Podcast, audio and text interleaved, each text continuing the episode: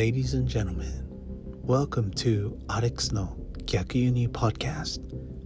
Episode 3この番組は日本大好きアメリカ人のアレックスが時々ゲストを交えながら好きな映画、漫画、アニメ、ゲーム、音楽、ポッドキャスト番組そして怖い話についてゆるーく話すポッドキャストです。はい待ちに待ったゲーム会。今は全く触っていませんがまあいつかプレイできると信じながら面白そうな PS3 ゲームを日々揃えています。日本に来てから PS3 を初めて買って PS4 が出た時に PS3 を買ったんですよね。で、えー、兄貴にあのアメリカから日本に来るっていうことになって遊びに来てくれたんです。で PS4 は兄貴がアメリカから日本に遊びに来るっていう時にあのプレゼントでいただいたんですけれどもまあ未だに箱から出していません。PS5 もいつか買おうかなと思っています。早く息子が成長してゲームがまた遊べる環境になれることを祈っています。ですね。え、まあ私はアメリカで生まれ育ったのでまあ初めてのゲームについてちょっと初めてのゲーム体験ちょっと話したいなと思っててあ初めてのゲーム体僕私が初めてゲームをあ私が初めてゲームを遊んだのは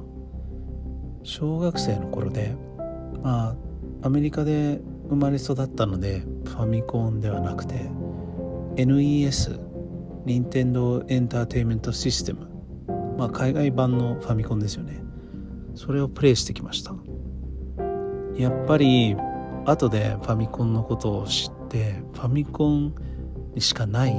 ゲームいっぱいあってファミコンでしかリリースしてない面白そうなゲームがいっぱいあってそれをプレイできなかったんですごいなんか羨ましかったですね。でまあでその次にスーパー・ニンテンドー改め S その次にスーパー・ニンテンド改め SNES にはまりスーパーファミコンの海外版ですね。で、まあ、日本人の友達が持つスーファミに激ハマりして貸してよこれとか言いながらえー、日本のゲームにのめり込んでいきましたね。今回はそのきっかけのゲームについて話したいと思います。そのゲームの名はかまいたちの夜。1994年にチューンソフトより発売されましたね。サウンドノベルシリーズの第2作です。ストーリーは吹雪により外界から閉ざされたペンションシュプール。で起こった殺人事件を描いたミステリーサウンドノベルゲームです。で主人公のトールとその恋人と親しい間柄にあるマリが訪れたペンションに奇妙な背景の上に文章がこう表示されて時折こう選択肢が現れるんですけれどもそれを選んでいくことでさまざまな物語が展開します。これがまたいいんですよね。こうストーリーを進めていくと行動分岐が登場してそれを選択した行動によって別の展開を見せるようになってて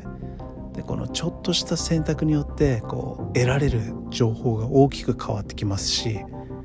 この本編をクリアすると全く違う複数の別シナリオが用意されていたりで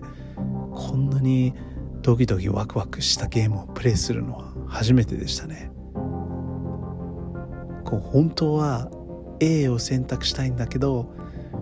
B を選んだらどうなるんだろうなって思ってバッドエンドを何度見たことか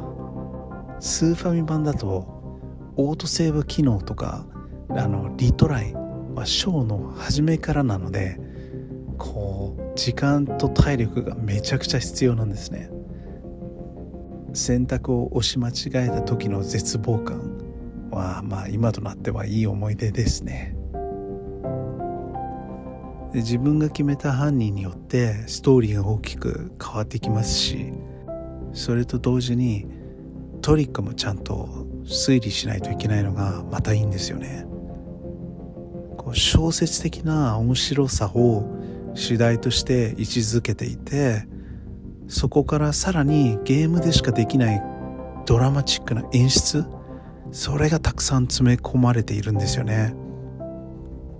このプレイ環境を邪魔しないながらも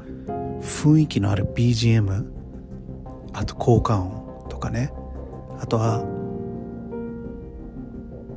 雰囲気のある BGM や効果音とかね。で具体的に登場人物のグラフィックがなくて青いシルエットなんですよね。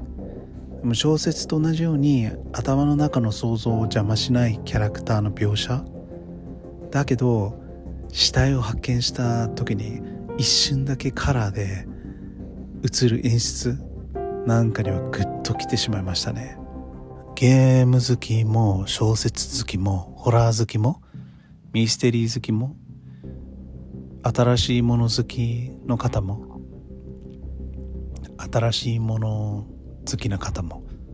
楽しんでプレイできるゲームだと思います。さて次に紹介するゲームはクロックタワーセカンド。1995年にスーパーファミコンで発売されたクロックタワーの1年後に PS1 でリリース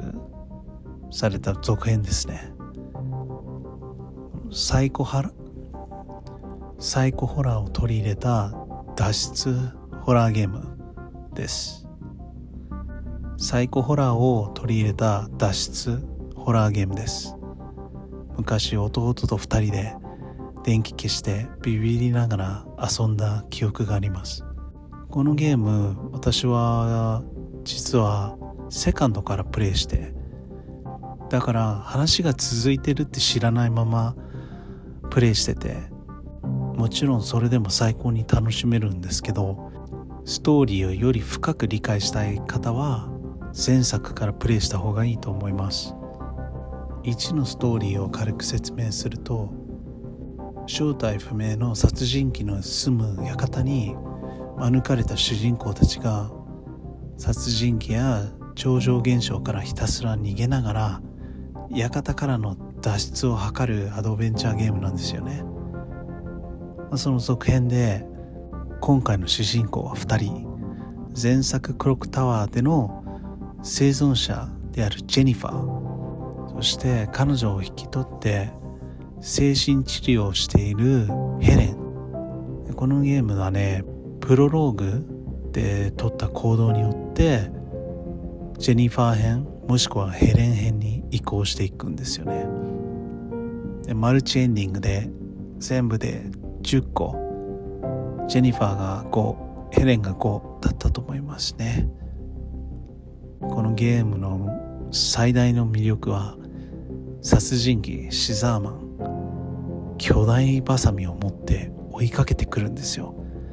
これがまたいいんですよね。こうシザーマンがやってくると合図としてこう BGM が変化してハサミのこうチャキンチャキンっていう音が聞こえてくるんですよ。で来ると分かった瞬間もう本当に怖くて。でシザーマンはその隠れていったり上から降ってきたりとかびっくり系も得意なんですよ。シザーマンが来たら逃げる隠れる戦ういろんなことができるんですけど。でクロックタワーセカンドのゲームシステムが本当に素晴らしくて。例えばそのカーソルを話しかけたい人物とか調べたい場所あとは特定の物体に合わせるとカーソルの形が変化するんですね。でその場所をクリックすることにより行動ができるんです。行きたい方向にカーソルを合わせてクリックすると歩いてダブルクリックすると走るんですよね。そして3段階でカーソルの色が変化する体力。激しい行動をしたり攻撃を受けたりすると減少するんですよ。で赤の状態でシザーマンともみ合いになると体力がゼロになって100%死亡します。で敵であるシザーマンに追いかけられている間は逃走状態になるんですよ。で撃退や回避に有効な物体のみクリックポイントが現れるからこう諦めずに有効な手段を探していかないといけないですよね。主人公が危険に遭うとカーソルが様々な色に点滅してパニック状態の時にボタンを連打することによって